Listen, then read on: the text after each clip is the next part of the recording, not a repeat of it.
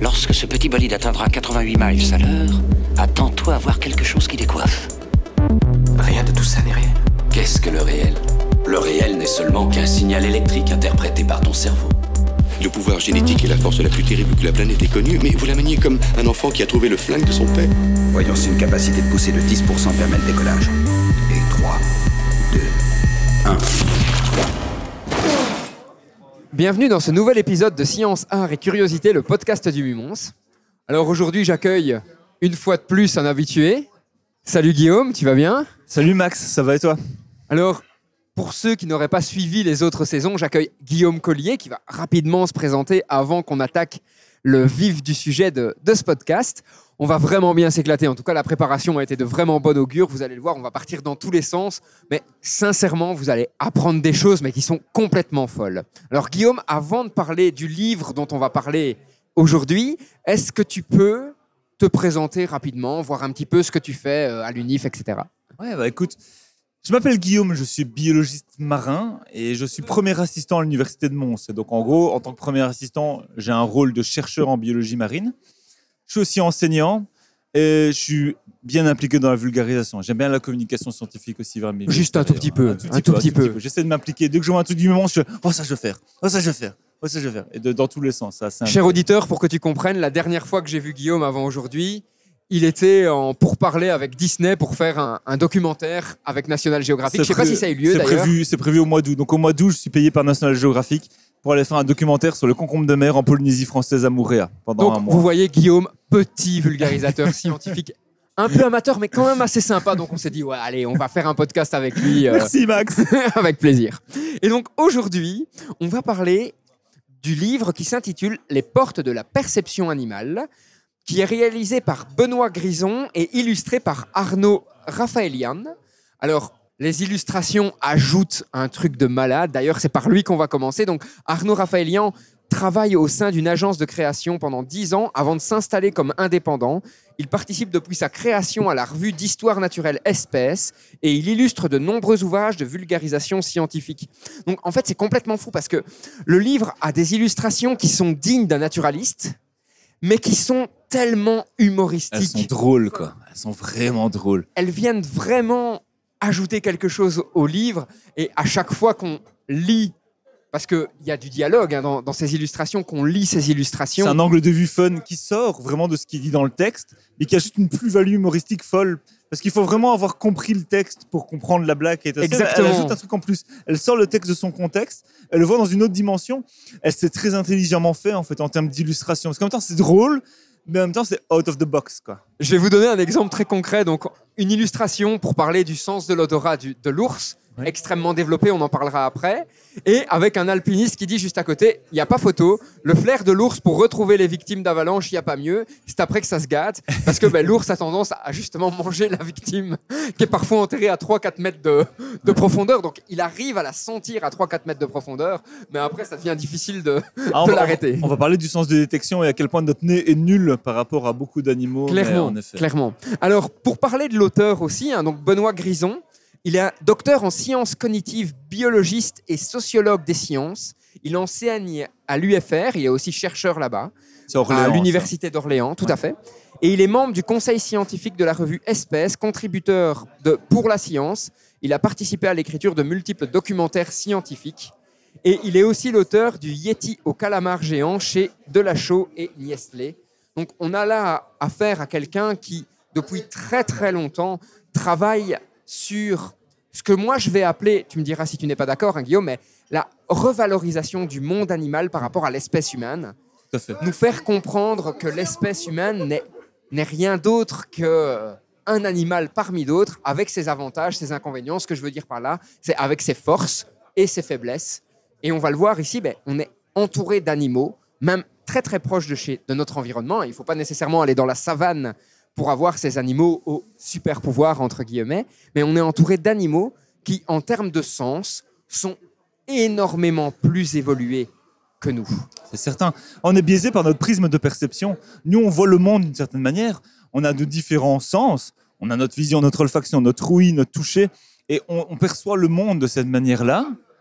Et on se dit que tous les animaux, de base, perçoivent la même chose. Et pourtant, tu prends un chien ou un chat, ils voient pas les mêmes couleurs que nous, ils voient les mêmes images que nous. Et ça se voit si tu joues à la balle avec ton chien, tu prends une balle bleue ou une balle verte, tu vas pas le même résultat en réalité. Tu peux même faire ta expérience de comparer, de jeter deux balles en même temps et voir laquelle fonctionne le mieux, par exemple. Et c'est ça qui est complètement fou. hein. Dès le début de l'ouvrage, donc Benoît euh, Grison va, va défendre le principe que en fait, on a vraiment des niches de perception. Oui. Que le monde n'est pas unique, il est multiple en fonction des sens que l'on possède, et que ce monde va être perçu d'une façon complètement différente en fonction des animaux que l'on prend, y compris nous. Autrement dit, le calamar, l'abeille, le chien ne perçoivent pas le même monde que nous. Si on va un peu plus loin, ça veut dire que le monde qu'ils perçoivent autour d'eux est une image complètement différente de celle que nous on a. Et c'est très compliqué à utiliser. Et je travaille là-dessus justement. Moi, je fais de la communication chimique. Je m'intéresse à la manière dont les organismes communiquent en échangeant des odeurs. Je travaille par exemple sur des organismes symbiotiques qui vivent en association les uns avec les autres. Tu prends par exemple un crabe et un concombre de mer. Je prends un exemple. Hein. C'est un exemple sur lequel j'ai travaillé Exemple complètement au hasard. j'ai travaillé pendant ma thèse. Et le crabe est capable de reconnaître le concombre de mer juste sur l'odorat. Mais nous, notre odorat dans l'eau, ça ne fonctionne pas. Donc, on- si vous avez déjà essayé de mettre votre nez dans une piscine et de renifler les odeurs, bon, a priori, ça fait mal. hein. Je un petit climber, ne le faites pas. Et peut-être que vous méritez un Darwin Award, hein, ces fameux prix qui récompensent les personnes qui ne devraient pas survivre dans ce monde. contre la sélection naturelle. Et là, donc, je, là, je parle d'un crabe où j'ai quand même réussi à faire des expériences quand j'étais à Madagascar de crabes qui pouvaient détecter des molécules diluées à un millionième de gramme. Et donc, pour nous, ça n'a aucun sens. Même chose ça. pour les requins qui peuvent détecter une goutte de sang, mais c'est une par 10 000 unités, quoi. Enfin, c'est complètement fou. Alors, ne me- commence pas à me lancer directement direct sur les requins, hein, ouais, parce qu'on va en reparler après. hein. Mais, Mais- d'office, il y a un truc à dire très intéressant là-dessus, justement. Un truc à Vous débunker. le a un voyez, le, le livre est vraiment hyper intéressant. Moi, ce que j'ai adoré dans ce bouquin, parce que je l'ai vraiment dévoré, c'est que il vient illustrer toutes ces perceptions différentes des animaux Mhm. par des exemples dans le règne animal, mais qui sont complètement fous. Je suis certain même que toi, Guillaume, tu as appris des trucs. J'ai appris tellement de choses. J'ai vraiment lu ce bouquin avec une délectation folle parce que j'ai réappris plein de choses et ça m'a réémerveillé par rapport à une science qui m'émerveille déjà de manière c'est d'ailleurs le but de l'auteur, hein, il le dit, hein, c'est nous réapprendre à nous émerveiller par rapport au règne animal, et parfois même végétal, hein, il en parle un petit peu aussi, Ouais. qui nous entoure, où on a l'impression bah, que c'est l'habitude, donc ils sont là et c'est bon, alors qu'en fait, ils sont parfois mais tellement plus évolués que nous à plein de niveaux différents. Les exemples foisonnent. Il donne des milliers d'exemples, j'ai l'impression, dans le bouquin. Il est pas si grand que ça, en fait, le bouquin. Non, non, hein, il, fait fait- une cent cinquantaine de pages. Ouais. Ah, Et chaque fois, il donne des exemples courts, en fait. Mais donc, ça, il permet d'en mettre plein. Il met plein d'exemples. Et du coup, c'est genre, c'est très. À chaque fois qu'on croit que, waouh, incroyable, incroyable. Et, et ça se rajoute à chaque fois, à chaque fois. Et ça, ça nous sort complètement de notre monde perceptible, habituel. Et ce qui est super intéressant aussi, c'est que souvent, il se rattache à l'évolution, aux convergences d'évolution. Il fait des parallèles entre ben, les invertébrés en sont dotés, on en est doté aussi. Donc, il y a des évolutions convergentes derrière. Donc, à chaque fois, il vient remettre une couche de, de théorie de l'évolution Il y a des sens qui super changent. intéressante. Et des organes qui sont là, qui sont présents, qui vont de faire un sens et puis qui divergent et qui deviennent un autre sens, par exemple. Ça, c'est possible aussi. Donc, Ça existe aussi. Voilà, tout ça pour vous dire que le livre vaut vraiment le coup d'être lu. Ouais. Il peut être lu vraiment en mode euh, je lis quelques pages pour avoir Tout des exemples et après je, je passe à autre chose. Pour vous dire que ce livre m'a plu, je vais vous lire quand même le quatrième de couverture parce que je trouve qu'il illustre très très bien ce que l'auteur a voulu faire. N'oubliez pas aussi que tout ça est agrémenté de dessins, mais ma compagne s'est foutue de ma gueule parce que à certains moments, je me tapais des barres sur les dessins et elle me disait mais tu rigoles pourquoi?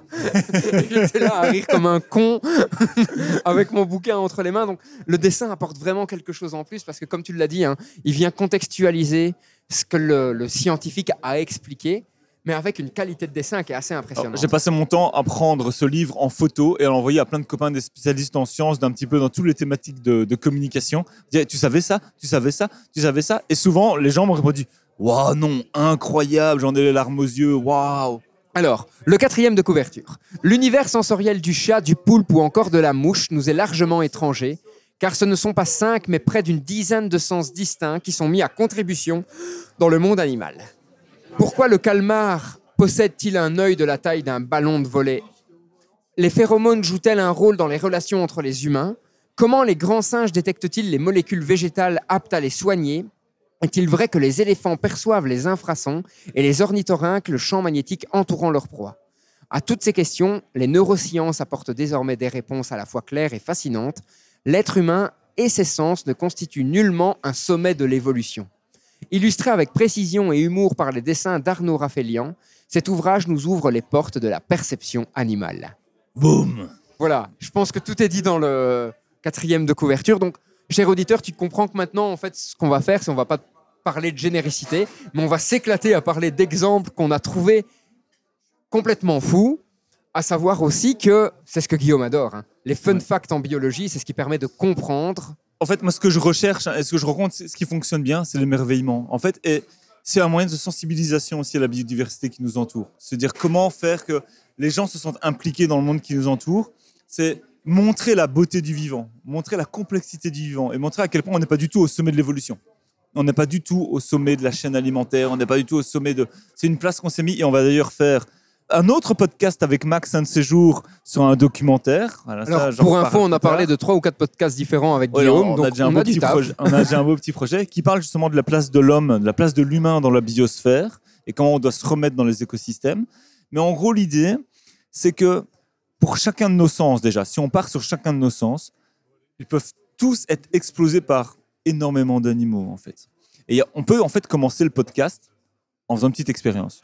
Vous faites une petite expérience pratique. Vous, vous les êtes chez vous. Commencer après 10 minutes, mais vas-y, je te laisse faire. Oups. si vous êtes chez vous actuellement, vous prenez une petite expérience pendant 5 secondes. Ça va être assez court, mais vous allez voir que c'est assez bluffant à faire. Je vais vous demander pendant 5 secondes de juste fermer les yeux et vous boucher les oreilles. Donc vous, vous fermez les yeux, vous bouchez les oreilles, vous comptez jusque 5 et vous vous concentrez sur vos sensations. On va tous le faire en même temps. Donc vous avez pendant 5 secondes, vous n'allez rien entendre, c'est normal, c'est pas un bug. Allez, 5, 4, 3, 2, 1. On ferme les yeux, on se bouche les oreilles.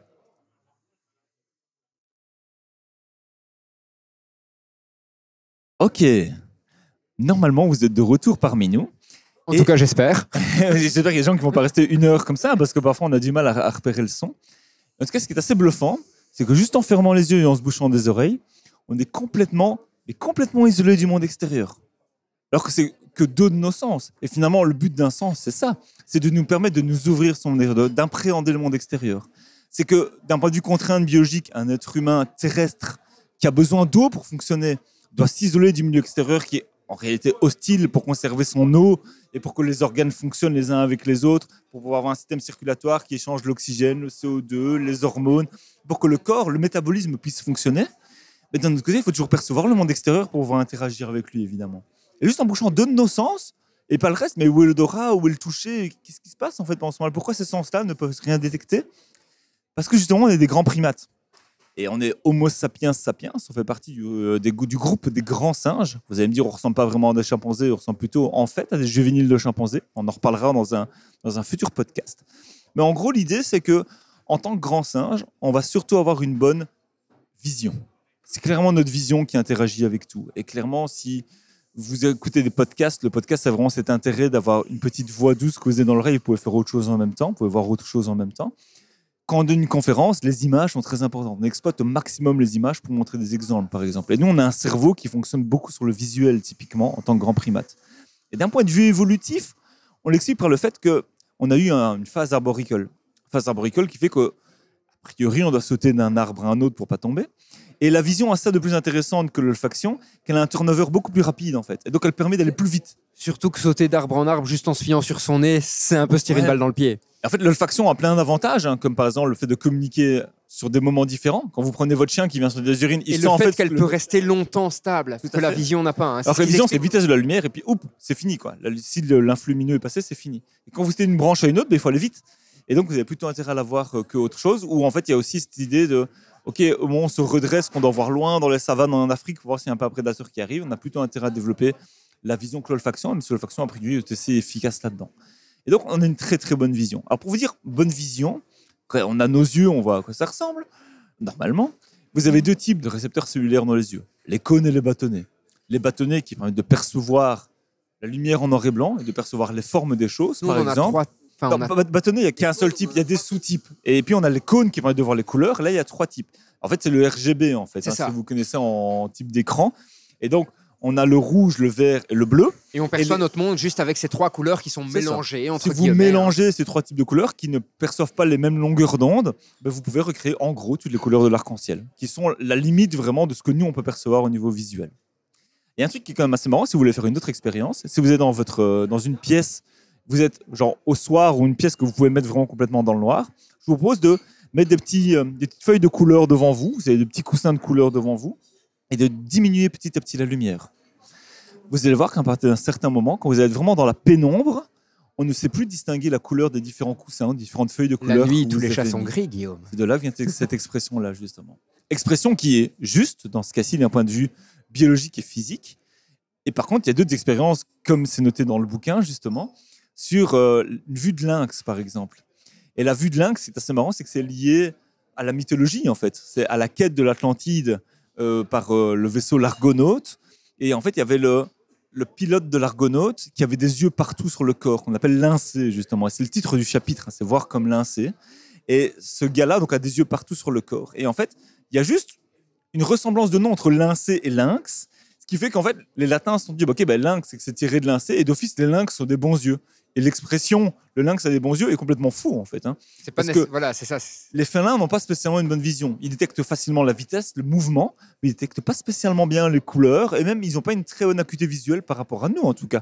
Ils ont une très bonne ouïe, ils ont des petits poils en haut des oreilles. Mais sont-ils nyctalopes? Ils sont nyctalopes, tout à fait. Donc ils peuvent voir la Est-ce que nuit. tu as écouté le donjon de Nalbuck? Ah non, j'ai- on m'en a parlé. Bon, je, je vois Cher ce que c'est, auditeur, j'ai cher auditeur, si tu connais le donjon de Nalbuck, tu sais ce qu'il vient après la réplique « Je suis nyctalope Mon Dieu. ». Je n'irai pas plus loin. J'imagine des rimes faciles. J'imagine des rimes faciles, je, non, je ne sais pas. En off, je raconterai à Guillaume qui ne connaît pas, je suis certain qu'il va bien se marrer. J'ai hâte. Alors, dès le début hein, du bouquin, ce qui est intéressant, c'est que il nous vend cette vision anthropocentriste de la perception du monde, qui est complètement fausse. hein. Tout à fait. On va, on va Tout à directement arrêter. Et très longtemps, les insectes, les poissons, les lézards, par exemple, ont été sous-estimés au niveau sensoriel, alors qu'en fait, ce sont des véritables machines de guerre qui, dans leur milieu, sont complètement hors catégorie par rapport à nous qui, certes, on est très diversifié, on peut s'adapter à différents milieux, mais en termes de perfection des sens, on est quand même assez limité. hein. Tu parlais de nyctalopie. Si vous voulez faire une autre expérience, on va faire plein de petites expériences aujourd'hui. Je vous propose de prendre votre chat ou votre chien et de les mettre dans la pénombre. Vous les mettez dans la pièce où vous avez mis les coussins, vous mettez dans la pénombre, ou la nuit, vous diminuez la lumière. Vous prenez un appareil photo et vous faites une photo de leur tête avec un flash. Vous regardez le rendu de votre photo. Vous faites la même chose avec votre petit frère ou votre petite sœur que vous voulez un peu martyriser, vous faites la même photo. Donc vraiment dans le noir, les pupilles bien dilatées. Vous prenez la photo avec un bon flash bien intense, vous comparez les deux photos.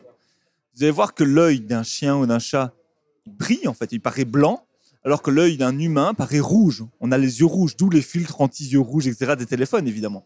C'est parce qu'eux ont une membrane nictilitante que nous on n'a pas. Donc c'est vraiment un truc qui, c'est une sorte de miroir qui est au fond de l'œil, qui permet de refléter les rayons lumineux. L'idée derrière ça, c'est que le rayon lumineux rentre dans l'œil, il arrive jusqu'à la rétine qui peut percevoir les rayons lumineux, qui peut décoder l'information avec les cônes, les bâtonnets, etc. Et puis en fait, il y a la membrane nictilétante qui est encore derrière, Et qui réfléchit les rayons Comme pour un les miroir. ramener encore vers la rétine. quoi. comme un miroir. Et donc une même information est captée deux fois par la rétine. Et donc il voit. Donc au niveau de l'intensité lumineuse, c'est beaucoup plus on, pour- important. on pourrait dire, genre, ça paraît simple, on pourrait dire bah, deux fois plus. Non, ça peut monter jusqu'à 150 fois plus. Le- les champions, pour ça, c'est les geckos. Les geckos nocturnes voient 150 fois mieux que nous la nuit. Et ce qui est marrant, je ne savais pas en lisant le bouquin, il disait qu'apparemment on a encore un, un organe vestigial de ça. Ça se voit dans l'œil. On le voit dans l'organe de l'œil qu'on Espèce avait de troisième avant. paupière. Bah, ça, c'est encore différent. C'est encore différent. Donc c'est vrai que si vous regardez dans le miroir, vous allez voir cette petite boule rose qu'on a au coin de l'œil. d'accord Cette petite boule rose qu'on a au coin de l'œil, c'est le vestige d'une troisième paupière, mais c'est la membrane. Quand vous voyez vos chiens ou vos chats dormir, on le voit très bien ça. Un chien ou un chat qui dort et qui est en train de rêver, il est en train de faire des, ce qu'on appelle du REM, Rapid Eye Movement, d'où le nom du groupe de musique d'ailleurs. Et on voit les yeux comme ça qui vibrotent. Et on voit souvent une membrane qui est au-dessus des yeux. Et si vous réveillez votre chien à ce moment, vous, vous lui faites un petit poke comme ça, il va ouvrir les yeux. Vous allez voir cette membrane horizontale s'ouvrir. Et nous, on a perdu cette membrane-là. Mais le, le petite boule rouge qu'on a au coin de l'œil, il y a a priori un vestige de cette membrane-là qu'on a perdu. Alors, ce que je te propose, Guillaume, c'est on va essayer de passer par tous les sens qu'on a et qu'on n'a pas. Ouais. en donnant un petit peu des fun facts aux auditeurs parce que ben, voilà, c'est un peu aussi le propos du livre, c'est illustrer ce qu'il veut expliquer par toute une série d'exemples qui sont complètement fous. Enfin, moi, il y a des trucs qui m'ont retourné l'esprit. Ah, moi aussi, ça m'a retourné le Il y a cerveau. des moments où je me suis cru dans des mangas, hein, on va en parler après, Ouais. où je me disais, oh putain, c'est Hunter x Hunter, c'est complètement fou. Désolé pour le putain. Et donc, et donc, on va passer un petit peu tous les sens en revue et voir un petit peu ces exemples qui sont vraiment illustratifs Ouais. de ce que le monde animal peut développer en termes de sensorialité, qui est, mais encore une fois, complètement dingue, vous allez le voir, cher auditeur. Alors, on va commencer. On est sur la vision. Exactement, on va commencer par la vision. On a vu vision nocturne, ok. Une membrane nictilétante, etc. Troisième paupière, ok. Et là, on est sur des animaux qui ont plus ou moins la même vision que nous. Je parle chien-chat, c'est un œil de type caméra. ok Alors, on peut il partir. existe plein d'autres Il y a choses. plus de types d'œil. Donc, par exemple, vous pouvez regarder sur les yeux d'une mouche. Ouais, quoi ça ressemble un peu à un œil de mouche C'est un œil qui, on va dire, composé, qui est fait de plein de petites sous-unités, qu'on appelle des omatidies pour le petit nom scientifique, et qui peuvent monter jusqu'à oh, 10 000 unités chez certains organismes. 10 000 unités d'œil. Donc, un œil qui est très complexe avec plein de petits points comme ça. C'est un œil, en fait, qui est moins résolutif. C'est-à-dire qu'il ne permet pas de voir le même détail. Donc, pour vous donner une idée, la résolution de l'œil humain, qui est assez grande en comparaison aux autres organismes, c'est de voir deux points séparés de 1 mm à 3 mètres de distance. Faites le test, c'est très simple à faire. Vous prenez votre bic, vous prenez une feuille, vous faites deux points très proches les uns des autres. Vous les regardez, ok, là je les vois bien. Si j'ai la feuille juste en face de moi, je les vois, ils sont bien séparés. Vous éloignez la feuille, vous éloignez la feuille, vous éloignez la feuille. À partir d'un certain moment, au moment où vous allez l'éloigner, ces deux points vont se fusionner. Vous allez dire, oh, j'en vois plus qu'un. Mais là, c'est la limite de la résolution humaine. Si vous tracez un angle depuis ces deux points vers votre vision, c'est l'angle de la résolution humaine.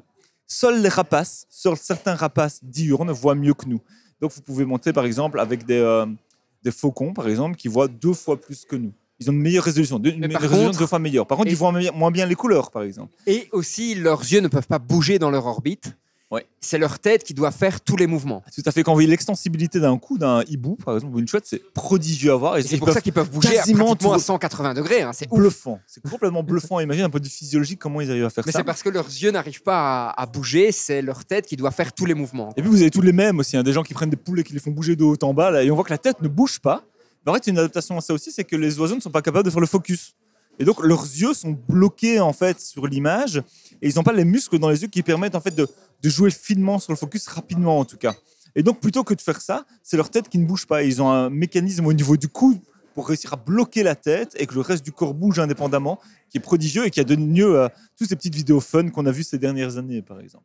Revenons-en aux yeux, aux omatidies. Tu m'arraches les mots de la bouche. Prenons un crabe ou une mouche, par exemple. Je sais pas si vous avez déjà essayé d'écraser une mouche. C'est chaud. C'est très chaud à faire. Ça demande vraiment euh, de maîtriser un peu le kung-fu, là. Et en fait, ça dépend comment vous y prenez. Alors, en général, il faut avoir deux mains, une à gauche, une à droite, une derrière la mouche, une devant la mouche, rapprocher tout doucement avant de l'écraser. On va éviter de tuer des animaux. En vrai, la biodiversité va déjà assez mal comme ça. Et on en reparlera une autre fois. Et Mais- même, je rebondis directement sur ce que tu dis, c'est aussi le propos du livre.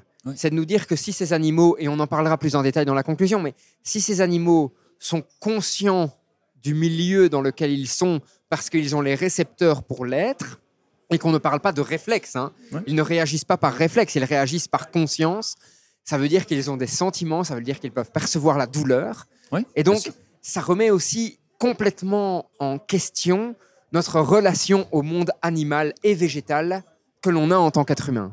C'est vraiment ce dont on va parler dans le prochain podcast. C'est vraiment ça. On fait vraiment beaucoup de spoil. hein. Alors revenons à la vision quand même. Donc tu le disais, C'est moins bonne résolution. C'est-à-dire une mouche, par exemple, moins bonne résolution. Mais on n'arrive quand même pas à l'écraser. Et en fait, ce qu'il faut savoir, c'est que l'humain a en moyenne une vision à du 24 images par seconde.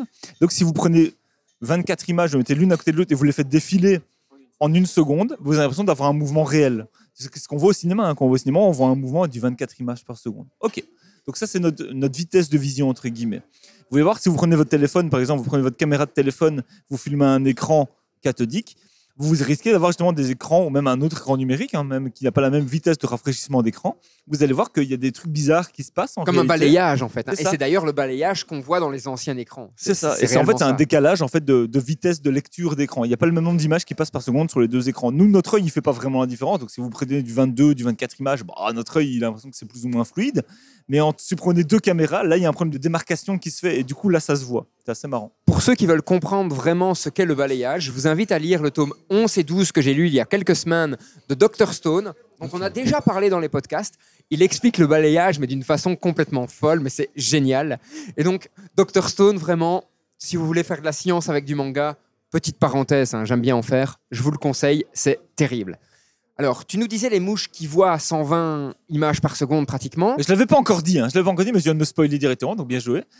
Et donc, si vous prenez des mouches ou d'autres arthropodes de manière générale, ça monte jusqu'à 200 images à la seconde. Les Ils voient libellules, quelque chose comme ça. 10 fois plus vite que nous.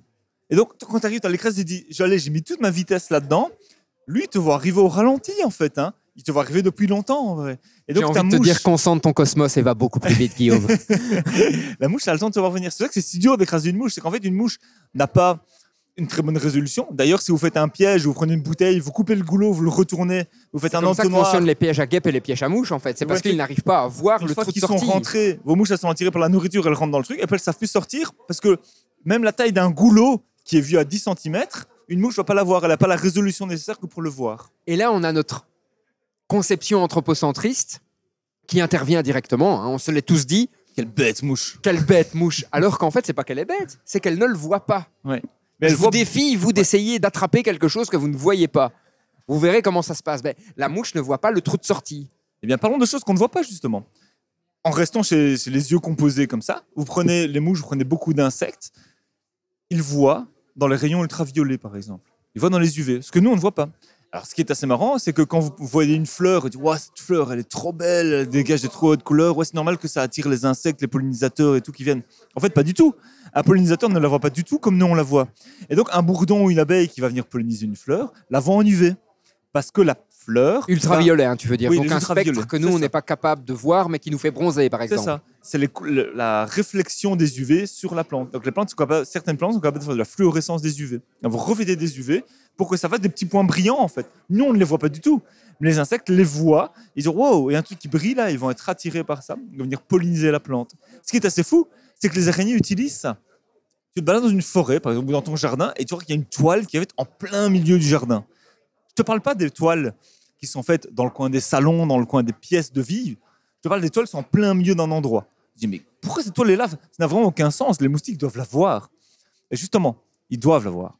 Les toiles qui sont faites par ces araignées-là permettent de refléter les UV. Elles ont Celle un que tu te prends design. tout le temps dans ton jardin. C'est ça, que tu te prends dans la tête. quoi. Celles-là, c'est les toiles qui sont faites justement pour attirer des insectes. Parce que la manière dont les fils de soie sont tissés les uns par rapport aux autres permet de refléter la lumière des UV, de faire de la réfraction et d'en fait de faire de la une sorte de phosphorescence qui n'en est pas vraiment une. Mais en gros, ça permet de briller. Et là, un insecte va être attiré. Oh, ça brille, ça brille, ça brille. Et il est attiré et hop, il se colle dans la toile comme ça. Et c'est ça qui est complètement fou. hein. C'est ce livre aussi met en, en évidence tout ce qui est théorie de l'évolution et des éléments dont on a aussi parlé dans d'autres podcasts, la coévolution. Comment deux organismes complètement différents évoluent l'un avec l'autre en parallèle pour finir par avoir quelque chose de complètement complémentaire en fait. hein. Alors, là, le fait de dire ça, par exemple, il y a un exemple qui est assez génial parce qu'en plus, on parle d'araignée et on parle de coévolution. Il faut absolument qu'on parle d'une araignée en particulier. On appelle l'araignée bolas. L'araignée bolas, c'est une araignée d'Amérique du Sud. Le bola, en réalité, c'est une arme qu'utilisent certaines tribus amazones pour attraper des proies. C'est une arme de, de lancer, une sorte de lasso, si vous voulez. Cette araignée-là, ce qu'elle est capable de faire, elle synthétise une soie tout à fait particulière qui se termine par une sorte de, de boule de soie gluante, boule de glu, comme ça.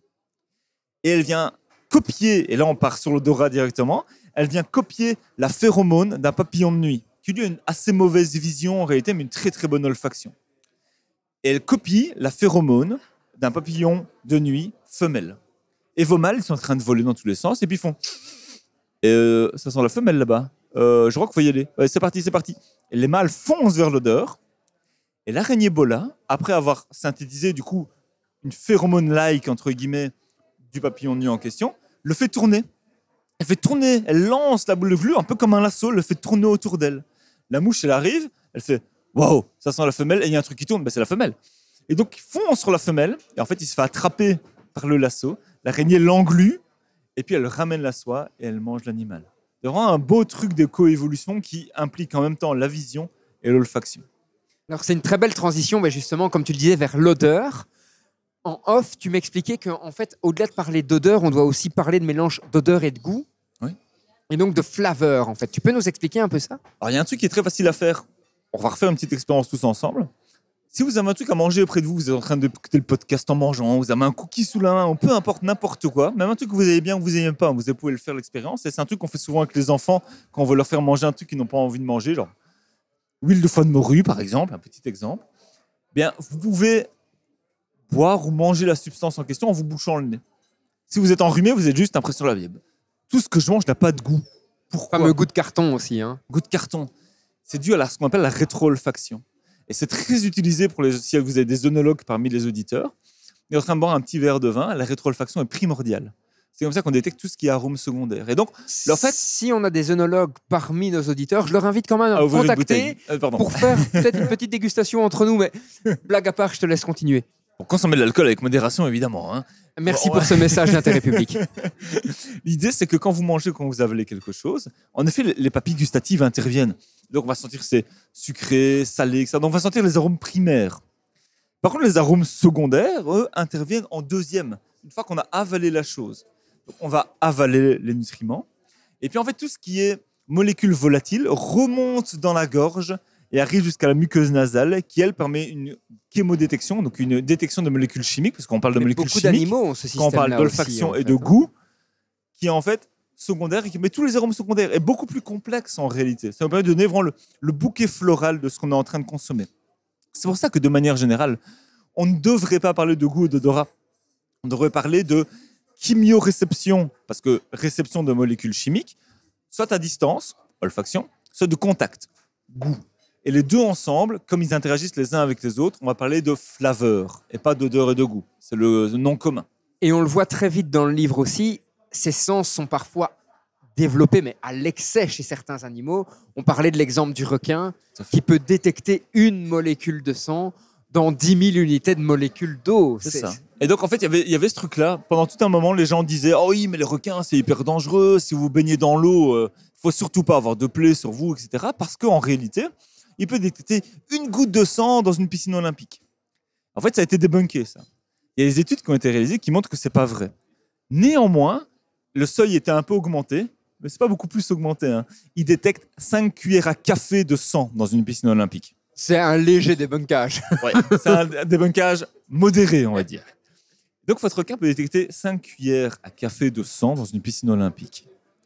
Ce qui est assez marrant à imaginer, parce que tu sais qu'il y a 4 mois maintenant, j'étais en Polynésie française pour faire de la recherche en biologie marine, et je plongeais à Fakarava Sud, qui est un atoll où tu as la plus grande densité de requins au monde. J'ai fait des plongées de nuit dans des bancs de requins gris, où je suis entouré de 300 Vous ne le savez pas, mais. Guillaume adore jouer à Fear Factor avec lui-même. Je suis, un, je vrai passionné du vivant, clairement. hein. Et donc, je suis entouré de tous ces requins. Je me dis, bon, si j'ai une petite blessure à ce moment-là, quelque part dans le haut, où j'ai pas fait gaffe, une petite éraflure sur la peau, etc., est-ce que je vais me faire bouffer par un requin ou pas? Et en fait, j'ai vu des trucs justement de, de requins. Des requins, énormément de requins en Polynésie qui sont incroyables à voir. Et en fait, on n'a plus que 3 requins sur 15 dans le monde. Petite parenthèse, hein, donc on n'en a plus beaucoup, il faut les préserver. Je me est-ce que c'est vraiment dangereux? Et en fait, il y a une expérience qui a été faite qui est incroyable et qui m'a vraiment retourné le cerveau, qui revient à prendre du sang de poisson et du sang d'humain, à les mettre sur des planches de surf et à les faire couler goutte à goutte dans l'eau.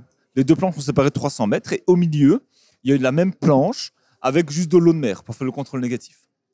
On balance X requins là-dessus, en tout cas un banc de requins vers cette expérience-là. On approche les planches de surf depuis le banc de requins. Les résultats de l'expérience montrent qu'il n'y a qu'un seul requin qui part vers le sang humain. Tous les autres partent vers le sang de poisson. mais c'est un trop. Donc ce n'est pas, ce n'est pas que, c'est pas que non seulement ils peuvent détecter 5 cuillères à soupe, mais c'est qu'en plus la composition du sang entre un humain et un poisson est différente et qu'en réalité les requins ont besoin de beaucoup de lipides. Les nos lipides à nous, ils ont besoin des lipides des poissons pour former leurs lipides à eux qu'on appelle le squalène. Tu vois, d'où squal, squalène, c'est leur lipide à eux. Ils ont besoin absolument de poissons. Et donc c'est pas si dangereux que ça. Je veux quand même garder dans l'esprit que plonger avec des requins, c'est pas dangereux. Je veux pas qu'il y ait d'accident de requin et on parlera après d'autres possibilités pour éloigner les requins si vous voulez. Mais un sens de l'olfaction qui est assez incroyable. Je vous le dis, moi, quand j'ai fait l'expérience avec les crabes qui peuvent détecter les concombres de mer, c'est un millionième de gramme par litre.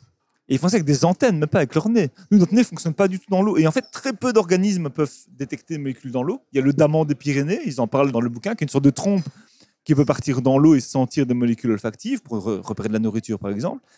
Tout simplement parce que un nez terrestre va détecter des molécules olfactives volatiles, des molécules qui sont transportées. dans Donc, a priori, des petites molécules.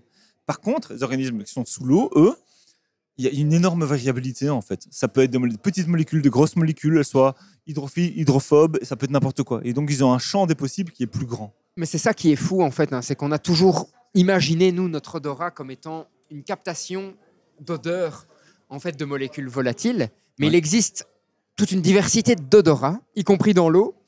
Il a été démontré que les poissons, enfin en tout cas certaines espèces de poissons, peuvent capter des molécules dans l'eau. Ben, on a dit l'exemple des requins avec le sang, mais il y en a plein d'autres.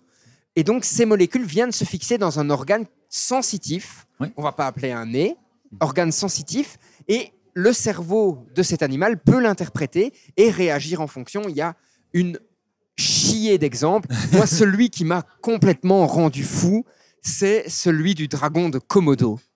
Alors, le dragon de Komodo, hein, donc ce- cette espèce de, de lézard qui a une langue de serpent, pour faire simple, Le plus grand lézard terrestre, hein, Ouais. le plus grand. et qui a une langue de serpent. Et ce dragon de Komodo, si vous le voyez se déplacer, il va agiter la, la tête de droite à gauche en se déplaçant, en tirant la langue. Et en fait, il a un- une détection moléculaire sur sa langue qui lui permet d'avoir une vision stéréoscopique moléculaire. Donc, par la différenciation de la concentration des molécules sur la partie gauche et droite de sa langue, il arrive à déterminer dans quelle direction il doit aller. Et rien que cet exemple-là vous fait comprendre que nous, en tant qu'êtres humains, au niveau de l'organe du goût, mais on est à 10 milieux On de ce qu'il peut faire. quoi. Et en fait, il faut, c'est ça qu'il faut s'imaginer. Si vous voulez essayer d'imaginer ça, en fait, c'est impossible de l'imaginer. Hein. En fait, vous vous imaginez une image en odeur. Et ce qui est assez fou, c'est que la majorité des... Donc l'expérience qu'on a fait au tout début du podcast, là, en se bouchant, en fermant les yeux, et en se bouchant euh, les oreilles, ça marcherait pas sur beaucoup d'organismes. Vous prenez un chien, vous le rendez aveugle, ça va moins l'handicaper que nous en réalité. C'est ça qui est assez fou. Mais le sens de l'olfaction est le premier sens qui est apparu dans l'évolution, dans le vivant.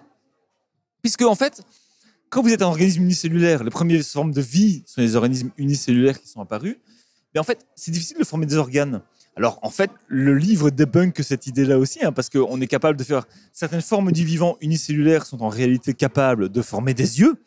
Mais un œil, c'est pluricellulaire. Mais en fait, un organisme cellulaire est capable d'utiliser des organites, donc les parties de cellules, comme les moteurs de la, la lumière, en fait. respiration, hein. pour former une sorte de proto-œil qui détecte quand même la lumière. Donc, en, en réalité, ce que je vous dis là a été débunké dans le livre. Néanmoins, juste faire de l'olfaction, c'est simple. Vous prenez une cellule, vous mettez des récepteurs chimiques sur la cellule et des molécules chimiques qui viennent se mettre dessus. Et le récepteur en tant que tel, ça peut être juste des protéines. Et donc, c'est un constituant cellulaire global. Et donc, ça se met relativement facilement en place. Et donc, quand on parle de bactéries, quand on parle d'organismes unicellulaires, on parle souvent de la communication chimique de manière générale. Alors, Bien. vous le voyez, on a parlé juste de la vision et de l'odeur. On a fait Et on a fait des résumés tellement fous, hein, parce que dans les yeux, on n'a pas parlé de la vision extraoculaire. Par exemple, on a parlé des animaux qui peuvent voir sans yeux, comme les oursins. Ils n'ont pas d'œil, mais sont capables de percevoir la lumière. Et quand je t'interdis de détailler plus. On n'a pas parlé de l'organisme qui a le plus grand œil au monde, qui est l'architeutis, le calmar géant. C'est dans le bouquin, vous lirez. Et donc, on est déjà presque à 40 minutes de podcast Ok. et on n'a parlé que de deux sens. Alors qu'on veut en parler de. Enfin, non, on va dire trois, parce qu'on a parlé de. Goût, goût et olfaction. exactement goût et olfaction. Mais ce qui est important de comprendre, c'est que il y a des animaux qui ont des sens en plus. Oui. Alors, on va très vite y arriver. Je vous promets, on fait vite. on va s'attarder un tout petit peu sur le son, Oui. sur la captation audio. Vous qui écoutez un podcast, vous devez comprendre ce dont on va parler. Et en fait, on va parler des plantes. Mhm. Ce qu'il raconte dans le bouquin est complètement fou. Il y a des travaux qui ont démontré que des plantes pouvaient détecter les battements d'ailes d'une abeille. Est-ce que tu peux nous expliquer un petit peu plus qu'il C'est un est truc que j'ai découvert complètement avec ça aussi. hein. Mais donc, c'est vrai qu'il y a une coévolution qui est incroyable entre les pollinisateurs et les plantes. En gros, l'histoire, c'est que les pollinisateurs viennent récupérer du nectar et du pollen. Pour certains, font du miel, mais pas tous. Les plantes, l'idée, c'est qu'elles se font polliniser. Et donc, le pollen est récupéré et vient féconder d'autres fleurs. Et donc, c'est le mode de reproduction finalement de la plante qui est permis via ce système-là. Donc, il y a un système de favorisation. C'est que la fleur va non seulement attirer par, on a parlé tout à l'heure des UV, que la fleur pouvait émettre pour attirer l'abeille. Il y a des exemples qui ont montré que certaines plantes qui dépendaient de la pollinisation pour se reproduire étaient capables de libérer plus de nectar lorsqu'elles entendaient le son des vibrations des ailes d'un de leurs pollinisateurs qui était justement plus efficace qu'un autre, par exemple. Et donc, elles reconnaissent le son de par les vibrations des ailes de l'insecte qui se pose sur la fleur. La fleur vient du coup libérer, elle repère l'information auditive sous forme de vibration, et elle vient libérer, elle vient ouvrir une petite poche de nectar pour donner une récompense sucrée à l'abeille, et du coup favoriser la sélection. Et donc, favoriser en fait la sélection de ces fleurs-là par l'abeille. Comme ça, la fleur en question va avoir une meilleure pollinisation dans le futur. Et c'est comme ça qu'on fait perdurer la coévolution, justement.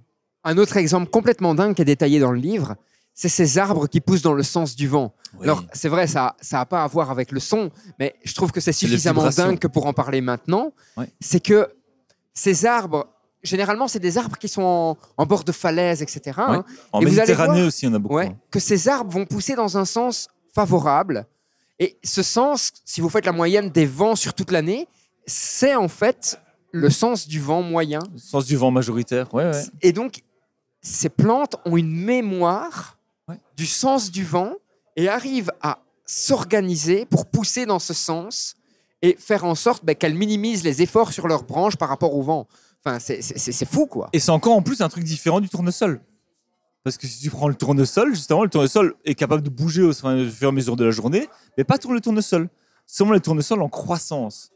Parce qu'en fait, c'est l'hormone de croissance qui est produite au niveau de la tige qui va orienter la tête du tournesol. Donc l'idée, c'est que le tournesol puisse avoir un maximum de lumière possible faire un maximum de photosynthèse et donc avoir un maximum de sucre. Donc le tournesol, lui, il suit la course du soleil. Et donc, en fait, ce qui est marrant, c'est que l'hormone de croissance produite au niveau de la tige va être dégradée au niveau du soleil. Donc là où le soleil passe juste devant la tige, l'intensité lumineuse va faire va dégrader l'hormone de croissance à cet endroit-là. Et donc la partie qui est en face du soleil ne grandit pas. Toutes les autres parties grandissent. Et donc ça pousse. Et en fait, ça tord la plante qui fait que du coup la tête reste toujours en face du soleil.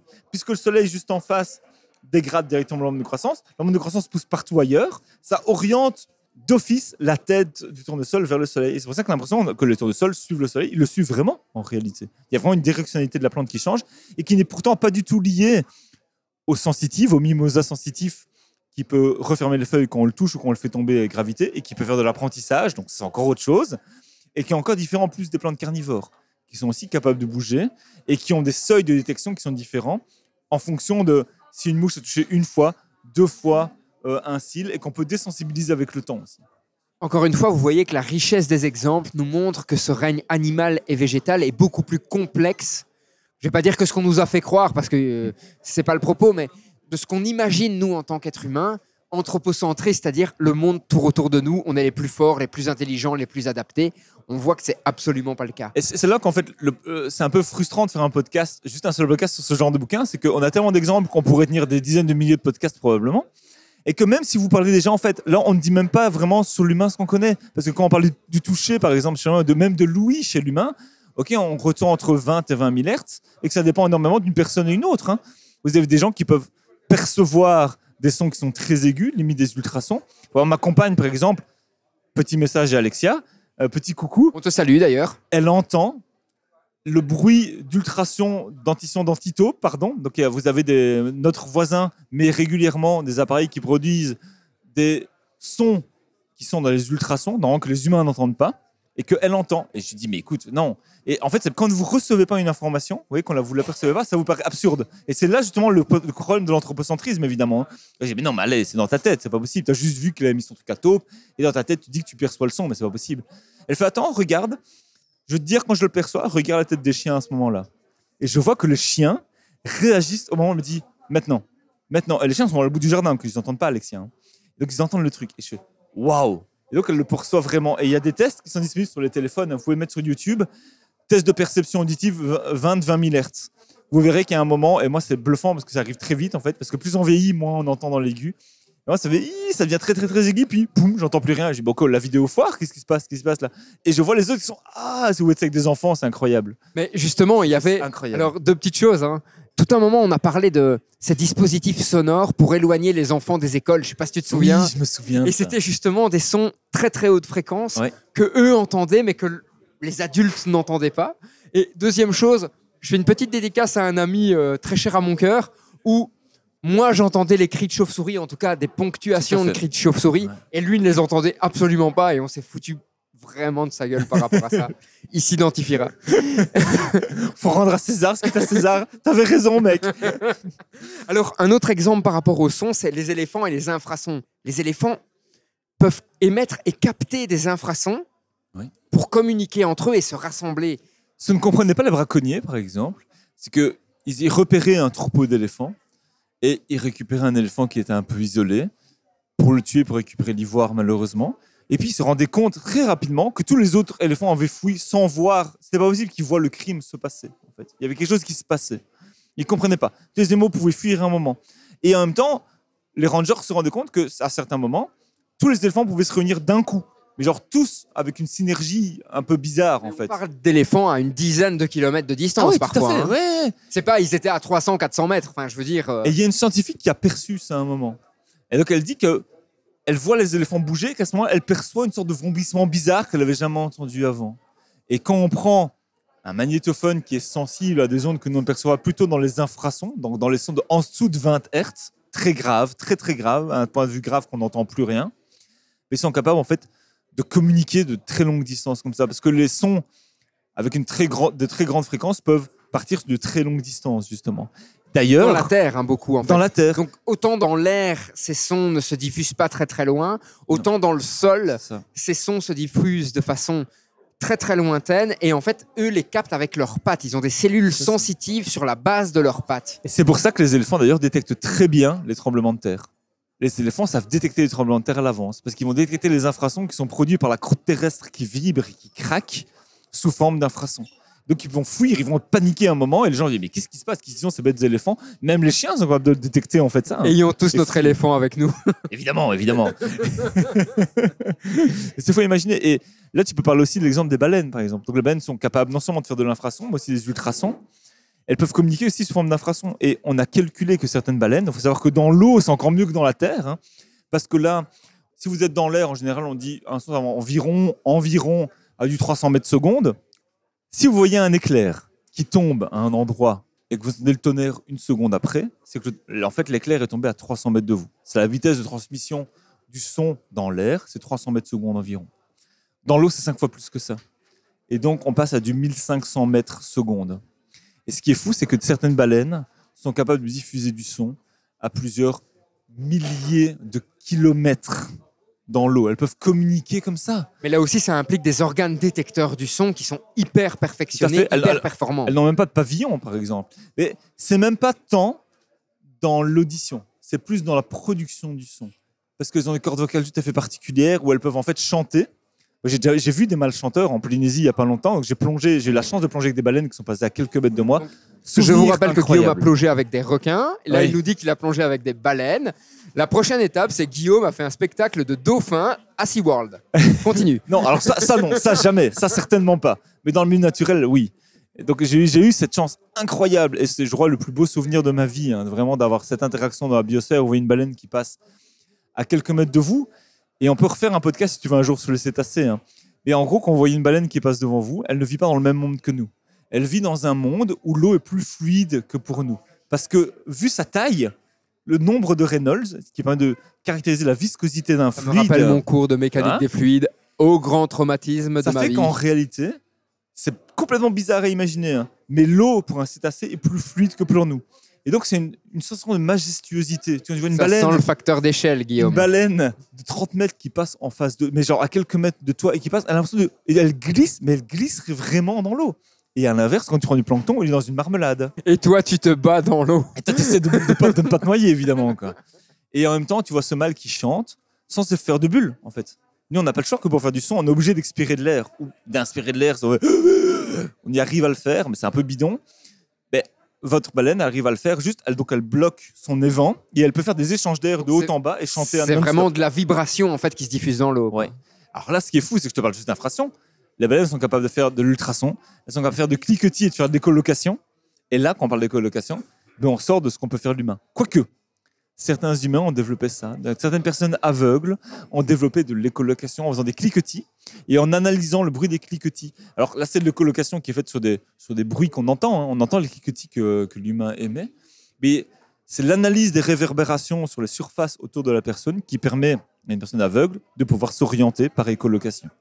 Et donc, on le voit, toute une série d'adaptations, que ce soit au niveau de l'humain ou au niveau de, de- de- des autres animaux.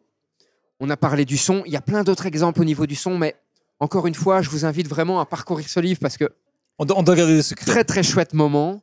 Et que vous soyez biologiste ou non, le livre est vraiment accessible avec un très chouette lexique à la fin. hein. Ouais. Donc, euh, qui explique vraiment tous les termes parce que parfois il emploie des termes que moi je qualifie de sophistiqués, qu'en tant que biologiste je ne connais pas, mais il les définit. Je peux vous dire, c'est robuste. Ça, c'est un truc qui est très, très plaisant quand vous lisez un livre de vulgarisation. C'est que c'est robuste. Et donc, même un, un- un biologiste confirmé va pas s'embêter. Pas du tout. Et je compte même d'ailleurs l'offrir à certains membres du laboratoire. Comme Noël sera passé, je peux déjà le dire maintenant, parce que là, on enregistre avant Noël. Mais je compte bien l'offrir à certains membres de notre laboratoire, comme cadeau d'anniversaire. euh, Cadeau Alors, de Noël, pardon. On a pratiquement passé sur tous les sens. On n'a pas fait le toucher, mais on va pas le faire. On va Allez, laisser la surprise aux gens, même s'il y a des exemples extrêmement intéressants. On pense par exemple au calamar, à cette taupe qui a une- un nez qui ressemble à une main. Je vous laisse découvrir. On va parler au sens que nous, on n'a pas. Alors par exemple, on a des sens qui sont liés au- à l'électromagnétisme, donc à la production de courant ou à la captation de magnétisme. Et, et là, on a des exemples complètement fous. Alors, moi, ce chapitre, je l'ai adoré parce que je le disais à Guillaume en off, j'ai eu l'impression d'être dans un manga. hein. Euh, donc, vous avez des poissons Poisson éléphant. qui vont émettre un champ magnétique autour d'eux et qui ont un organe, donc c'est pour ça qu'ils s'appellent poissons-éléphants, ils ont des espèces de trompes, qui vont venir mesurer ce champ électrique qu'ils émettent eux-mêmes.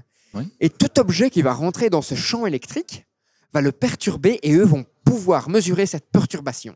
Oui. Alors, moi, dès que j'ai lu ça, j'ai fait Waouh, on est dans Hunter x Hunter avec les gars qui peuvent émettre une espèce de qui autour d'eux et qui savent capter les, les- les- les gens qui rentrent dans leur sphère d'influence. C'était complètement fou. Je me suis vraiment, euh, j'ai fait vraiment un parallèle à ce moment-là. Je me suis même arrêté pour dire à ma compagne Ouais, regarde, euh, c'est comme dans Hunter x Hunter. Petite Alors, pub à part. Là, ce qui est dingue, c'est du coup, en fait, moi, je me suis rendu compte que beaucoup plus de poissons que ce que je pensais étaient capables de récupérer le champ électrique. Donc, moi, ce que j'avais en tête, c'est que, OK, les requins, a priori, sont capables de faire ça. Donc, je vous parlais tout à l'heure de un moyen de repousser un requin facilement, par exemple, c'est de lui caresser le front, lui caresser le nez. Vous allez me dire, facile, entre guillemets, quoi. hein.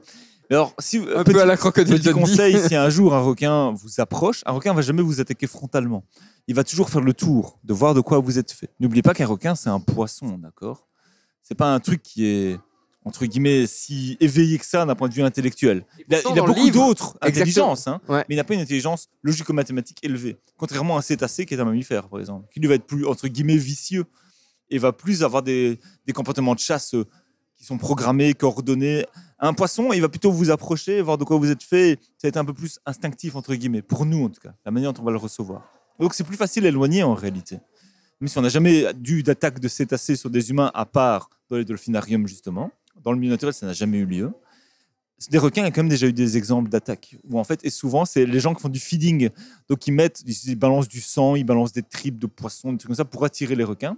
Quelle Et puis- magnifique Et puis idée. quelqu'un se Un jette à l'eau. Darwin, Award. Quelqu'un se jette à l'eau à ce moment-là. Exemple typique. Et donc, l'exemple, la personne se fait directement attaquer par le requin. Le requin, il voit un truc qui tombe dans l'eau, il a entouré de sang, il est en mode, euh, en mode folie. Quoi. Donc, il se met à mordre tout ce qui bouge autour. Et il voit un humain, il mord par erreur. Quoi. Ou certains requins, comme par exemple à La Réunion, qui ont vraiment pris en compte l'humain dans leur champ alimentaire. Mais c'est très rare quand même. quoi. C'est très, très rare. En Réunion, faites quand même gaffe.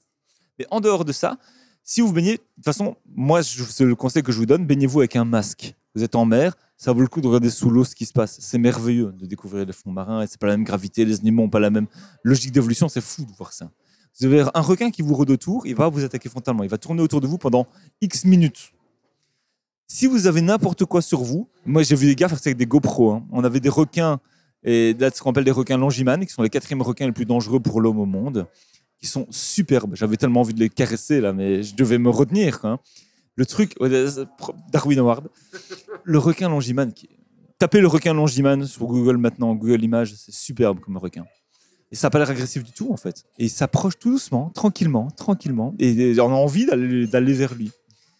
Et la personne, donc le, gars qui nous gérait, en fait, il le repoussait avec sa GoPro. Tout bêtement. Et ce qui est marrant, c'est que la GoPro, elle est faite de plastique ou de parties métalliques. Et le requin va inférer que tout le reste du corps est fait de, cette même matière. Et donc, a priori, il va laisser tomber. Il va s'éloigner, sauf s'il est vraiment habitué à l'humain. Ça, c'est le premier truc. Si vous n'avez plus le choix que le requin est trop proche de vous, il faut le repousser. Le repousser, si possible, avec votre main, vous le repoussez avec un objet. Mais si vous n'avez pas le choix, vous le repoussez avec votre main. Si vous pouvez toucher la zone au niveau du nez, touchez cette zone-là. Vous voyez, quand vous regardez une tête de requin, il y a une sorte de petits trous au niveau de son nez, des petits points noirs comme ça. Là.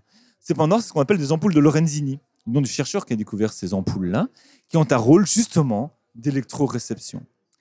Et c'est pas n'importe quelle électroréception. Ces requins sont capables de détecter le champ électrique qui est produit par des poissons. Mais on parle pas de poissons électriques là, hein. on parle de n'importe quel poisson, on parle de n'importe quelle En fait, personne, n'importe quel organisme produit un électrique. champ électrique de par sa fonction biologique. Donc vos requins, ils peuvent détecter des poissons dans le sable, par exemple, hein, juste par le champ électrique qu'ils émettent. Il a été mesuré qu'ils peuvent détecter jusqu'à un millionième de volts. Imaginez le truc. C'est pas mal comme pas mal pour un système olfactif. Bah, c'est pas olfactif dans ce cas-ci. Mais Vous prenez la limite- 24 millions de piles et vous en prenez qu'une parmi ces 24 millions et vous avez un millionième de volt. Le truc, c'est que du coup, si vous touchez cette zone-là, ces ampoules de Lorenzini sont ultra sensibles. Si vous tapez Shark Hypnotizing sur YouTube, vous allez voir plein de gens qui se disent hypnotiseurs de requins. En fait, ce qu'ils font juste, c'est qu'ils mettent leurs mains sur le nez du requin, sur les ampoules de Lorenzini. Dès que vous touchez cette zone-là, votre requin, il est carbonisé. C'est-à-dire que dans sa tête, imaginez un truc qui détecte, chaque ampoule détecte un millionième de volt, vous venez mettre votre main là-dessus, et lui il fait Wow Un espèce de mindfuck complet, quoi. Sursaturation gigantesque. Il est sous LSD, quoi. Genre, ah. En fait, il réagit plus. Donc, ce cerveau reçoit tellement de stimuli que le cerveau se bloque de votre requin. Il se met en mode, euh, il se laisse faire, il bouge plus, en fait. Et il va lui falloir X secondes avant de reprendre ses esprits. Et donc là, si vous faites ça, après votre requin, vous pouvez même le prendre en main, le tenir, le mettre à la verticale et le tenir sur une main. Il y a des vidéos YouTube hein, qui montrent ça. Et vous pouvez aussi le mettre sur le dos. J'ai travaillé avec un mec qui bossait sur des requins, justement en Polynésie. On allait attraper des requins pointe noire sur le récif et c'est ça qu'il faisait. Il attrapait le requin, il mettait la main sur leur museau et puis il les retournait directement. Et comme beaucoup d'animaux, le fait d'être sur le dos est tout à fait perturbant parce qu'ils ont déjà l'habitude. Un requin n'est jamais sur le dos, par exemple. Donc vous mettez votre main, vous retournez votre requin sur le dos, que ce soit un requin, blanc, ça marche, le requin blanc de 10 mètres. hein. Ça fonctionne très bien. hein. Bon, ça va être lourd, mais dans l'eau, c'est faisable. Et là, vous pouvez le manipuler comme vous voulez. Et c'est toutes les vidéos de YouTube que vous voyez avec des gens qui sont juste à côté du requin. Dites, mais comment il fait? Ce sont des gens qui connaissent très bien les requins en réalité. Une fois que vous comprenez l'animal, que vous voyez comment il fonctionne, ça fait plus si peur que ça. Et donc, lui, n'est juste capable que de les capter. N'est pas capable d'en produire. Et il peut en fait utiliser ça pour faire de la migration, comme beaucoup d'oiseaux, comme beaucoup de tortues aussi.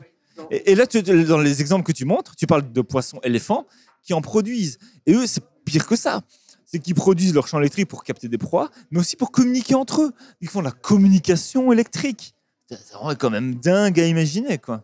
Et on a toute une série d'animaux. Donc, on a des tortues, des saumons, des cétacés, des crapauds, des chauves-souris, des oiseaux migrateurs, des papillons même, qui vont utiliser le géomagnétisme. Donc, encore une, une chose différente. Donc, le magnétisme de la Terre pour se repérer et pouvoir se diriger lors de phases migratoires. Alors, bien entendu, il y a d'autres sens qui vont arriver. Par exemple, pour les tortues, il a été démontré qu'elles utilisent l'odeur de la plage dans laquelle elles sont nées pour retourner sur cette plage. Mais avant d'arriver à cette plage, elles utilisent le géomagnétisme pour pouvoir se diriger effectivement vers elle dans la bonne direction. Et on en parlera un peu à la fin, justement, de ce fait qu'en fait, plusieurs sens interviennent toujours les uns avec les autres, évidemment en concert les uns avec les autres. Mais ce qui est assez marrant à imaginer, c'est qu'il y a des expériences qui ont été faites sur des oiseaux et sur des tortues, où en même temps, sur certains organismes, on leur bouche leur nez, sur les autres, on leur met un bête aimant. Et on regarde comment ça affecte leur migration. Et certaines espèces, c'est en leur bouchant le nez que c'est le plus difficile de retrouver l'endroit de migration. D'autres espèces, en leur mettant un aimant. En fait, ça les perturbe complètement. Et en fait, on sait qu'il y a deux mécanismes biologiques qui expliquent ça. C'est la présence de cristaux de magnétite qui sont sensibles au champ magnétique terrestre, mais Magnétique, aussi qui est une des premières roches aimantées qu'on a découvertes. des oxydes de fer, hein, ces Ouais. oxydes de fer, ouais. Et puis en même temps, il y a les cryptochromes. Alors c'est plus particulier, ce sont des pigments qui sont présents au niveau des yeux et qui en fait changent de conformation en fonction d'un champ magnétique. Et donc c'est la juxtaposition de deux éléments biologiques, cryptochrome et magnétite, qui permettrait aux organismes de repérer le, sens, le champ magnétique terrestre, géomagnétisme, et de s'orienter en fonction de ça. Et ce qui est plus fou, c'est qu'il semblerait que l'humain ait un petit peu de possibilité de géomagnétisme, mais c'est beaucoup discuté pour l'instant. En phase inconsciente, en fait. hein. C'est ouais, c'est comme les phéromones. On n'a même pas parlé des phéromones hein, finalement. Il y avait un million de trucs à dire sur les phéromones, mais il y a un truc. On pense que peut-être les humains communiquent via des phéromones. Notamment, tu sais, cet effet euh, McClintock là, qui fait que toutes des filles qui sont copines, qui vivent ensemble en communauté, vont synchroniser leurs règles, par exemple. Ça, c'est effet fait. McClintock. Vous pouvez taper ça si vous voulez. Et on n'arrive pas à l'expliquer autrement que par des hormones. Et j'avais, je me souviens, j'avais une copine qui vivait en côte avec des copines à elle, et elle me l'ont dit clairement. Franchement, nous, notre cycle n'était pas du tout en même temps. Et puis, au fur et à mesure du temps, c'est synchronisé. Et j'ai dit, bah, effet McClintock, typique. En fait, c'est ça qui est dingue, c'est que d'une part, on a l'impression de tout connaître sur les sens, Ouais. et en fait, en lisant ce bouquin, on se rend compte que c'est complètement faux, qu'il y a encore des recherches qui sont effectuées sur les sens humains, Oui. qu'il y a encore des recherches énormément qui sont effectuées sur les animaux pour comprendre comment ils perçoivent le monde. Un autre exemple, moi, qui m'a sidéré, c'est c'est le crotal. Ouais. Donc le crotal, c'est pratiquement un animal sourd, très très bon détecteur olfactif. hein. Donc avec sa langue, il peut capter les odeurs, avec une captation pratiquement stéréo aussi des odeurs, comme le, le dragon de Komodo qu'on a expliqué. Quand vous voyez un serpent qui sort la langue, justement, le un serpent qui sort la langue, c'est pas pour goûter l'air. En fait, il vient capter les, molécules. olfactives qui se collent sur ses salives, il rentre sa langue et il la plaque sur son palais. Et sur son palais, en haut de son palais, il a un organe qu'on appelle l'organe de Jacobson, qui est une sorte de petite boule qui vient capter les phéromones. Et c'est a priori un organe qui, pour nous, est vestigial. Et ce qui est fou, c'est que si on endort cet organe, Ouais. si on bouche les yeux du serpent, crotal, il arrive encore à détecter, parce qu'il a des détecteurs thermiques sur le bout de son museau, et qui lui permettent de voir le monde en vision thermique, donc par gradient de chaleur, donc par quantité fait. de chaleur. Et je trouve que c'est une introduction géniale. Pour ce qui est dans le livre appelé la synesthésie, tu n'étais pas complètement d'accord avec le terme. Ouais. Toi, tu parles plutôt de communication multimodale. Tout à fait. Mais quoi qu'il en soit, il y a des animaux qui arrivent à fusionner la perception de plusieurs sens pour avoir une image que même nous, en tant qu'êtres humains, on n'arrive même pas à s'imaginer. Mais en fait, c'est comme ça qu'on vit tout le temps. C'est-à-dire que, oui, si je vous demande de boucher les oreilles, de fermer les yeux et tout, vous allez pouvoir plus ou moins isoler un sens et un autre. Mais en réalité, même toutes nos sensations, toute notre perception du monde, tous nos sens fonctionnent tout le temps de concert. Et on sait d'ailleurs qu'il y a certains neurones dans le cerveau au niveau de l'hypothalamus qui sont connectés à plusieurs sens, connectés au bulbe olfactif, au bulbe visuel, et donc qui permettent en fait de faire cette communication qui est dite multimodale. Et parfois, en fait, cette communication multimodale, dans certains cerveaux de certaines personnes, peut changer. Par exemple, vous connaissez l'exemple de la robe bleue. Je tapais robe bleue, illusion robe bleue euh, sur, Sur YouTube, sur ça avait fait une, euh, sur YouTube. Facebook, YouTube, ça avait fait une, Et c'est un truc que j'ai hein. déjà fait en conférence et qui fonctionne très très bien. Vous regardez l'image, donc vous tapez euh, illusion robe, illusion de la robe, illusion de robe bleue. Dans Google Images, vous allez voir juste l'image. Certains d'entre vous vont l'avoir bleu noir. D'autres personnes vont l'avoir blanche et dorée. Vous avez trois quarts des chances de l'avoir blanche et dorée. En général, on dit 75% des gens la voient blanche et dorée et un quart des gens, 25%, la voient euh, bleu noir. Je me souviens que je présentais ça euh, lors d'une journée maths sciences avec euh, 200 enfants devant moi. Moi, je la l'ai toujours vu bleu et noir. Et ça qui est tout à fait particulier, hein, c'est qu'on n'arrive pas à imaginer la manière dont les autres personnes le voient. Et je me souviens que j'ai terminé le, le- le diaporama un peu trop tard, un peu trop, de procrastination comme d'habitude. Et donc, je pense à 3 heures du matin la veille, je me dis, allez, je vais quand même revoir le diapo pour être sûr que j'ai pas foiré, que j'ai bien fait mon diapo. Et je passe les dias, et je suis vraiment fatigué quand même. Et en passant le diapo, je fais, euh, là, la robe, là, je la vois blanche et dorée, je la vois plus bleu noir. Ah merde, attends, il y a un gif, là, il y a une vidéo, il y a un truc qui s'est mis en place. C'est un, un truc, c'est pas possible, c'est technologique. Je dis, non, c'est la même image que tout à l'heure. Et jusque là, mon cerveau est fatigué, je prends un autre chemin neuronal pour analyser ce que je vois, et je la vois de l'autre manière. Je suis ok, donc ça fonctionne bien. Et le lendemain, je fais le test. Les enfants qui la voient blanche et dorée, trois quarts des gens lèvent la main, qui la voient bleu et noir, un quart des gens. Et ils commencent à s'engueuler les uns avec les autres. Parfait. L'illusion fonctionne bien. Faites l'expérience, c'est assez incroyable à imaginer. Et donc, pour vous dire que, en gros, nous aussi, on peut percevoir d'autres choses et voir ce qu'on appelle, pour moi, la vraie synesthésie, c'est de mélanger des sens, des sens qui interagissent les uns avec les autres. Par exemple, je me souviens que pendant la fin de rédaction de ma thèse de doctorat, vous rédigez pendant des mois et là, je dormais genre trois heures par nuit. Et je me souviens qu'à toute fin de ma thèse, où vraiment je dormais quasiment plus, je lisais le, Tu voyais des schtroumpfs dans ton texte. en fait, je voyais et je me souviens que j'ai trouvé l'expérience assez incroyable. Et c'est en fait c'est une expérience que dont parlent beaucoup de gens qui prennent des certaines drogues hallucinogènes que je n'ai jamais essayé, hein, mais qui prennent par exemple du LSD ou qui prennent des champignons hallucinogènes. Ils disent qu'il y a des expériences de synesthésie sont courantes dans ce type de drogue, par exemple, et où tu vas voir en fait des sens, tu vas voir, tu vas entendre de la musique en voyant quelque chose. Un exemple concret de synesthésie, c'est Beethoven. hein. On, on raconte qu'il voyait la musique. Ce qu'on entend par là, voyez des couleurs. c'est il voyait des couleurs lorsque la musique sonnait. Et donc, cette synesthésie, en fait, c'est le sens visuel qui vient interpréter le sens auditif. Lui, dans, ou d'autres, ou d'autres, ça peut être de ouais, aussi. ouais, hein. tout à fait. Ouais, Mais lui, dans son bouquin, lui, ce qui parle plutôt, c'est vraiment cette interprétation multimodale. Donc, fait. le fait de capter deux informations et d'avoir un organe dans le cerveau qui peut venir rassembler ces deux informations pour former une image que nous, en tant qu'être humain, on est incapable Une d'imaginer. sorte d'image méta. Et donc, il prend l'exemple de la chouette de Laponie, Ouais. qui, avec ses yeux, détecte le mouvement des feuilles des petits rongeurs, et avec ses oreilles, détecte le bruit qu'elles font. Et au-delà d'avoir ces deux informations et de se dire, OK, il y a certainement quelque chose là, arrive à les regrouper en une image. Vous pouvez essayer de comprendre comme vous voulez, vous n'arriverez pas à la symboliser dans votre esprit, mais ces deux informations forment une seule image et une seule qui lui donne une information précise sur la localisation et le mouvement du rongeur. C'est de la super résolution.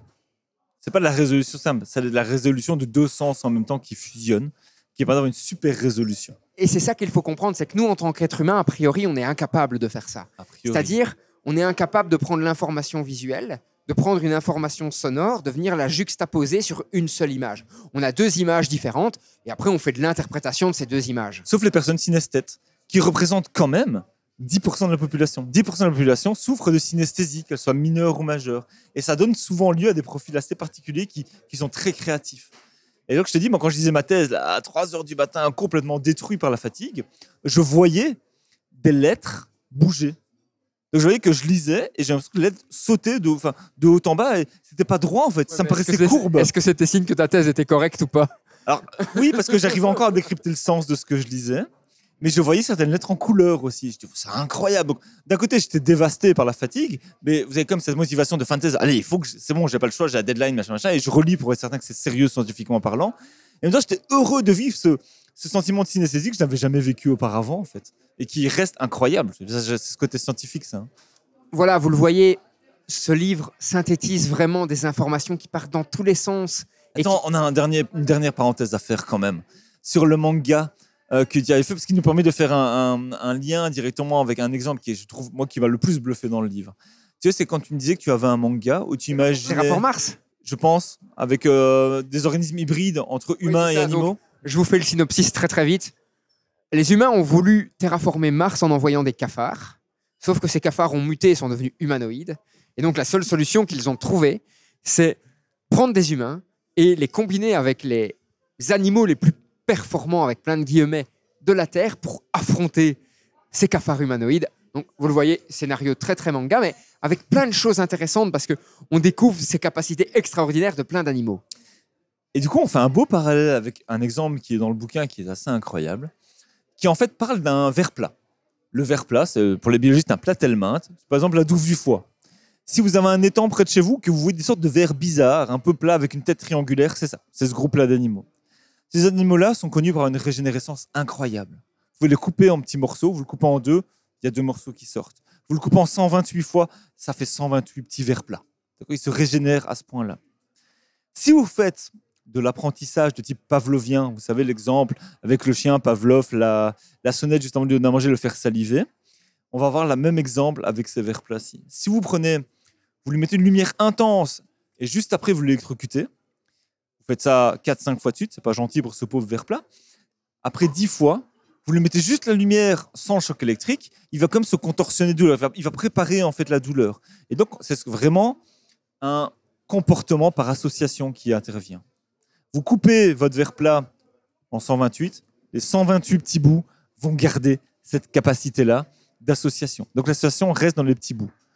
Plus fort que ça, ces vers-là sont cannibales, se mangent entre eux dans le sein de la même espèce. Si vous donnez un petit bout de verre plat à un autre individu qui a priori n'a pas subi cette association, il peut acquérir l'association en mangeant un des petits bouts. Et là, par contre, on est vraiment dans un mindfuck complet d'un point de vue biologique. On ne sait pas comment du tout comment ça fonctionne. Quel est le vecteur qui permet au niveau nutriments de conduire l'information et de faire qu'en fait l'organisme récepteur qui a mangé le petit bout de verre devient finalement apprenti et donc va être lui-même impacté par ses propres lumières. Vous mettez une Ce lumière. savoir génétique entre guillemets qui se transmet quoi. Et on ne sait pas si c'est génétique, on ne sait pas si c'est une hormone de stress, on ne sait pas, on sait pas, on sait pas, on connaît pas le média en fait, on ne comprend pas toujours. Mais c'est complètement fou, impossible à imaginer. Et comme tu le disais, ben, cet exemple est vraiment parfait parce que il nous montre qu'il y a plein de choses qu'on ne comprend pas encore au niveau des sens des animaux. Il y a même plein de choses qu'on n'est pas encore sûr au niveau du sens des humains, même si on, commence à avoir beaucoup d'informations. Le, le propos du livre, dès l'introduction, est quand même intéressant. C'est il parle de niche de perception. Ouais. Chaque espèce du règne animal et végétal a une niche de perception, perçoit le monde d'une certaine façon. Tu allais même encore plus loin en off. Tu disais que chaque individu de chaque espèce va aussi avoir une perception différente. L'exemple de la robe bleue, Ouais. dorée, noire. euh, Ou du son, qu'on n'entend pas les son, mêmes Tout ondes. à fait. Et donc, on voit ici que on a en fait une série d'exemples, et ils sont encore plus nombreux dans le livre, qui nous montrent que ces animaux peuvent percevoir le monde. Et ce qui est complètement fou, hein, ce qui est aussi expliqué dans le livre, c'est que si ces animaux peuvent percevoir le monde d'une façon qui est non réflexe, c'est-à-dire que ce n'est pas un élément conditionné naturellement par la génétique, mais bien parce que l'animal le ressent, eh bien, en fait, on comprend que l'animal est capable de perception, l'animal est capable de conscience, et l'animal est capable de sentiment.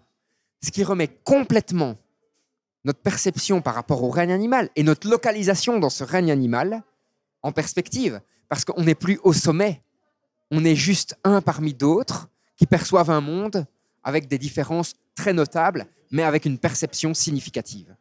Ça demande un respect qui est gigantesque. Et ça, ça pose beaucoup de problèmes en biologique. C'est tout ce qui est éthique animale, quoi, justement.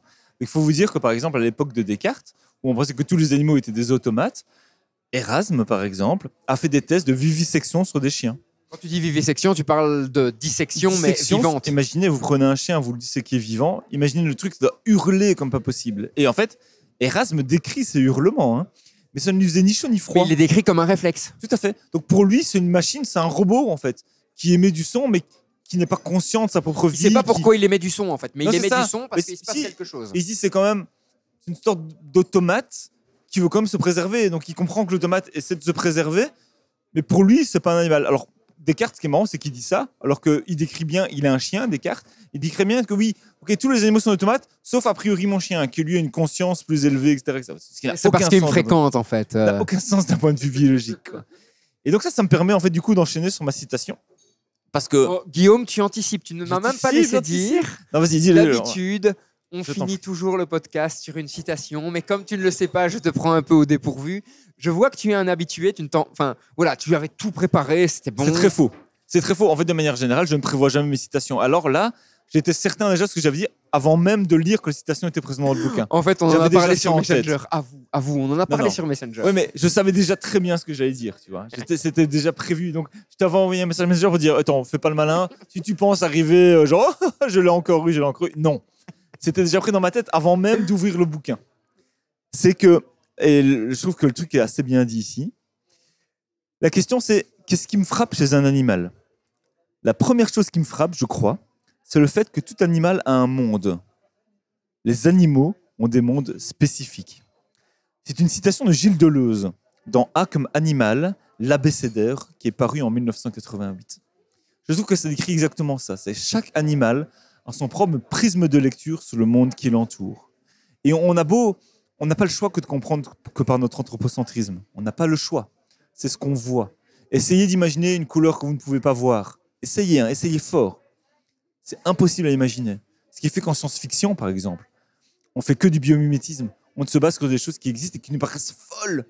On est incapable, en fait, de voir au- Il y au-delà a de très ça. peu de science-fiction qui part sur des êtres complètement différents d'un humanoïde. On est d'accord. Parce que notre cerveau n'est pas capable de le percevoir de manière générale, en fait. Donc, on base sur des choses qui existent. Écoutez, quand on dit, on n'a pas parlé de la crevette menthe, qui n'a pas trois cônes, mais douze cônes. Elle voit la polarité de la lumière, elle va perçoit des ondes polarisées circulaires. Elle perçoit plein d'images que nous, on voit pas. Elle voit les UV, les infrarouges, elle voit tout. On n'arrive pas du tout à comprendre ça. On n'arrive pas à, s'imaginer ce qu'une crevette menthe voit. Il y a des tests qui ont déjà été faits qui montrent, oui, a priori, elle devrait un truc comme ça, mais ça représente pas du tout la réalité, en fait. Donc, parfois, on doit juste essayer, on doit juste comprendre qu'il faut arrêter d'essayer. Il faut juste dire, OK, accepter qu'on n'est pas du tout au sommet de l'évolution, qu'on fait juste partie de la biodiversité au même niveau que tous les animaux qui existent actuellement. Et croyez-moi, on va en reparler au, cours d'un prochain podcast. Mais on est tous sur le même niveau d'égalité, avec toutes nos spécificités propres au niveau de détection du monde qui nous entoure. Ça reste superbe, je trouve. Chacun a son propre prisme de lecture sur le monde qui l'entoure. Alors, on vous rappelle le titre de l'ouvrage parce qu'on a vraiment envie que vous le lisiez, cher Ouais. auditeur. Enfin, complètement fou. hein. Donc, Les portes de la perception animale par Benoît Grison. Guillaume, merci beaucoup pour cet échange. Merci Max. On espère, cher auditeur, que c'est pas parti dans trop de directions parce qu'on s'en rend compte, hein, on a parlé de plein de choses et sincèrement, vous pouvez nous croire, c'est même pas un dixième de ce qui est expliqué dans le bouquin, Oh, oui. tellement il est riche d'exemples, mais tellement il est, il est intéressant aussi. Vous l'avez compris, on va se retrouver très très souvent avec Guillaume pour plein d'autres podcasts. On a plein plein d'idées. J'ai d'ailleurs déjà pris plein de notes avec Guillaume pour bosser sur, euh, sur des choses, au minimum trois podcasts. je Ouais. vous le dis. Toujours un plaisir de t'accueillir, Guillaume. hein. Toujours un plaisir d'être avec toi, Max. On passe des bons moments, hein, je crois que ça va. Exactement. Et cher auditeur, ben, on se retrouve dans deux semaines pour le prochain épisode de Science, Art et Curiosité, le podcast du Mumons. Et sur ce, ben, je vous souhaite une très très bonne journée. À bientôt. À tout bientôt, salut.